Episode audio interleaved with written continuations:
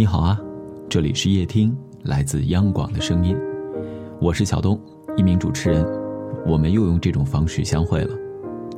今天晚上要和你说的话题跟吃有关，但是我知道你很善良，你会善待此刻和你对话的这个人，哪怕只是心里，也是要善良的对待。好了，话归正题，接下来来说吃。希望今天晚上的分享能够让你对吃这件事儿，能够让你对吃和压力之间的关系，能够让你对吃和生活之间的联系有一些新的思考。今晚分享的这篇文章名字叫做《那些打不垮我的，只会让我吃更多》。前段时间半夜醒了，刷朋友圈，发现一位好久不更新朋友圈的朋友突然发了一张照片。那是凌晨三点多，饭桌上摆满了一大桌热腾腾的菜，配文是这么说的：“感觉重新活过来了。”这位朋友呢，在发朋友圈之前已经连续工作了二十二天，后来跟他聊啊，他说，那天发朋友圈的凌晨回到家，筋疲力竭的倒在沙发上，忽然觉得活得太累了，当时几乎就要崩溃了。于是就在那天凌晨，他回到家的时候，先是大哭了一场，哭完呢，擦干了眼泪，然后打开冰箱，本来想找点零食吃吃，缓解一下压力，结果呢，看到了很久之前买的菜还都原封不动的就那样放着。他脑子当时一动，想说，哎，反正不做这也要坏掉，那就索性做一顿饭吧。于是。叮叮当当一顿操作之后呢，就有了照片上那一桌热腾腾的美食。吃完饭之后呢，他从空空的饭碗里把头拔出来，他说：“感觉世界重新就变得可爱了。”一个人呢，可能有时候真的会感觉被生活压垮，但是也可能就这样，悄悄的被食物治愈了。对于咱们现在很多中国人来说，吃的执念那是很强大的。食物可以果腹，可以出售，但更重要的是什么呢？是食物给人的那种宽慰，可以带来抵御眼前绝望的勇气。不知道在全世界这样的理解是否都行得通呢？所谓家财万贯，不过一日三餐。不知你身边有没有人这样说过？大晚上看《风味人间》，就是类似于《舌尖上的中国》那样的片子哈。当然，他们其中是有联系的，会看的人口水直流、热泪盈眶。那这档节目之所以能够迷人，是因为什么呢？你有想过吗？是不是这样？因为食物的制作者都是寻常普通的面孔，他们风霜满面。粗手粗脚，却有着说不出的体面。画面中的每一位食物啊，都细碎而温暖。它们不是什么山珍海味，它们随处可见，却在巧手烹饪后，转而成为独一无二的味道。总有人为了美食穿越四季，跨越山海，只为一口鲜香。而在疲惫生活中，如果迷失太久，那。终于有人替我们会扒开生活的缝隙，去望一眼这蒸腾着的烟火气。然后呢，山海四季塑造了食物，而食物就会塑造那之后的你。宋朝时候著名的美食加引号的博主苏东坡，在他刚刚被贬到湖北的黄州时，他老人家的第一感叹呢，不是“哎呀，我怎么被贬了”。这贬谪之苦太难受啦，不是这样的，而是满怀兴致写下了这样的诗：“长江绕郭知鱼美，好如连山绝笋香。”你看啊，这里的鱼在他的描写当中，那是一排肥美的景象；这里的笋，似乎远远就能闻到那种嗯清香的味道。对，你一定要仔细想想。说回来。也正是因为这样的心境，可能也有其他的原因，苏东坡呢在黄州创造了闻名的东坡肉。在宋代啊，猪肉富人是看不上的，贫苦百姓呢却又不会煮，而苏东坡也就是苏轼就这样开开心心的捡了个漏。分享一段怎么做东坡肉的秘籍吧。净洗锅，少着水，柴头掩烟焰不起，待它自熟莫催它，火候足时它自美。早晨起来打两碗，饱得自家君莫管。有了美好的食物啊，谁还会寻思呢官场的失意？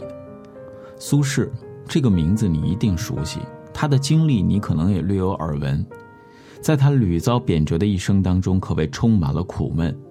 但在食物的世界当中，即使他两袖清风、一贫如洗，却也得到了一丝属于他自己的人生的温柔慰藉。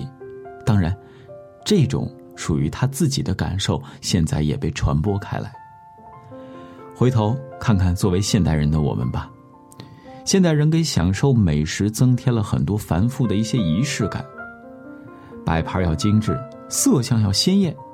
其实呢，最平常的厨房里，往往就是经营着最美味的生活。于是乎，便有了刚刚与你分享的，算是金句的那句话。不管家财万贯，亦或一无长物，都不过一日三餐。接下来呢，再和你说说，有些饭使你饱腹，有些饭使你快乐的那些事儿。在电影《摆渡人》里有这样一句台词：“陈默说，能够坐下一起吃火锅的，都是同一个世界的人。其实吃什么无所谓，身边坐着谁，那才是最重要的。”听听，可能对于你我来说，每一样我们念念不忘的食物背后，都会有一段你我放不下的情绪。为了打开视野，我们也来看看韩国。韩国有一档综艺啊，观众可以给国外的家人寄东西，而很多人都选择了寄吃的。有位妈妈的儿子在非洲工作，他们已经三十三年没见过面了。妈妈呢，就把儿子最爱吃的东西寄了过去：泡菜饺子、黄豆渣汤、一堆小菜，还有一大瓶的骨汤。这位妈妈说呀，这是别的地方吃不到的味道。当节目组赶了四十个小时来到儿子的住处时，这位儿子下班一开门，看到一桌子妈妈远道捎来的菜，再看到妈妈录的视频，他的眼泪。一下子就没绷住了。妈妈在视频里说：“儿子，每天都很辛苦吧？吃这个的时候啊，不要因为想妈妈而哭啊。快吃啊，你这小泥鳅。泥鳅呢是这个孩子小时候的外号，而现在在非洲的这个工作者已经六十四岁了。”食物不仅可以使你饱腹，更是人情与回忆。它与距离无关，与时间无关。只要回到有家人围的桌上，年龄再大的人也依然是被珍视的小孩儿。我们会记得那些因由食物而起的美好记忆。饭吃的什么可能不重要，但因为身边的是喜欢的人，食物。也就变得更加美味了。长大后呢，我们即使可以一个人到昂贵的餐厅吃各种的山珍海味，但即使再大快朵颐，也再没有小时候一家人围坐在饭桌旁吃饭聊天的那种温馨热闹的感觉了。这可能也是现在为什么每到春节临近的时候，你我。或是我们身边的人会执着的穿越大半个中国，舟车劳顿的回家吃一顿年夜饭。不过是因为我们知道，好吃的饭呢，只有和喜欢的人一起吃，和家人一起吃，才更快乐。接下来的内容要围绕尝尽了酸甜苦辣，才知人间真值得而进行展开。在《请回答一九八八》里，德善一家呀是双门洞的所有邻居里过得最差的。德善妈妈是家庭主妇，德善爸爸呢是在银行当职员，三个孩子要读书，一家五口住在半地下室，每个月要靠借钱过活。有一天吃早饭，桌上只有米饭和泡菜，德善爸爸放下筷子，生气的说：“哎呀，你明知道我吃饭只吃腌泥憨。什么叫泥憨呢？往大了说呢，它算是海鲜。”往小了说吧，它就是一种贝类，特便宜的那种贝类，但是确实做好了还挺好吃的。那个当下呢，其实像德善爸爸他这样的反应，这不就是生活最原本的样子吗？可能日子挺苦的，苦到每天连上下班的时候，看到有个瓶子，甚至看到有个煤球，你都恨不得一脚把它踢开，甚至踢碎、踢爆。这里边传达什么样的情绪呢？就是不知道漫长的凄苦什么时候才能够结束，但就是在这些苦和难的日子里，心中仍然有点期待，那种期待中的美味的腌泥憨。吃一口腌泥憨，生活的酸甜苦辣咸，那就都不作数了。可能从某种程度上说，食物啊。的确是消除痛苦最好的方法。有句话是这样说的，叫“能好好吃饭的人就能好好活下去”。只要还能认真的享受食物，那可能对于很多人来说，一切的痛苦啊、不安呐、颓丧啊，这都是会过去的。那等到日后再遭遇生活的难关，想起曾经被食物治愈过的时刻，你会怎么做呢？是不是也能够感到？一阵还能前行的温热，在默默的支撑着你。生活总是酸甜苦辣咸，各种味道混杂在一起的。但是，当被食物所浸润过，也许才知道人间啊，真值得。在离开了忙碌失控的工作生活之后，在与食物的对话里，希望你。也能够获得短暂的宁静，又或者，你可以进行一场短暂的逃离，逃离世俗，逃离迷惘，逃离困惑，逃离不安，在食物的关照中，希望你啊，能够在和他人有点雷同的生活里，辨认属于你自己的方向，看清你自己的未来。最后。再一次分享那句话吧：人生再难，不过一日三餐。那些打不垮我们的，只会让你我吃更多。以上就是今晚的分享，我是小东，在北京，祝你晚安，好梦。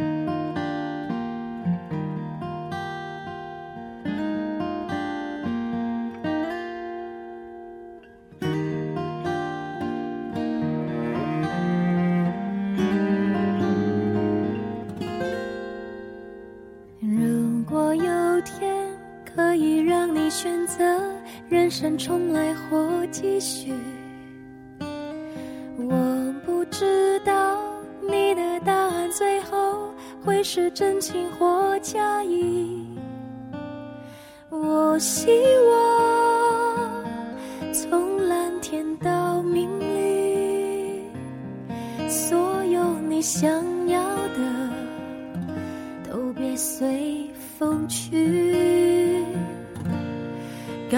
诉我吧，别再沉默如谜，聚散随意，像红尘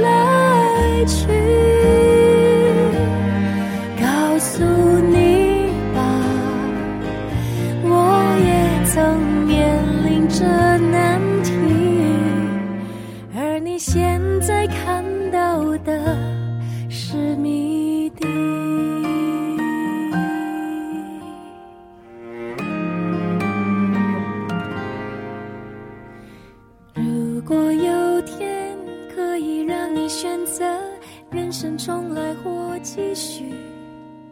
我不知道你的答案最后会是真情或假意。我希望从蓝天到明里，所有你想要的都别随风去。告诉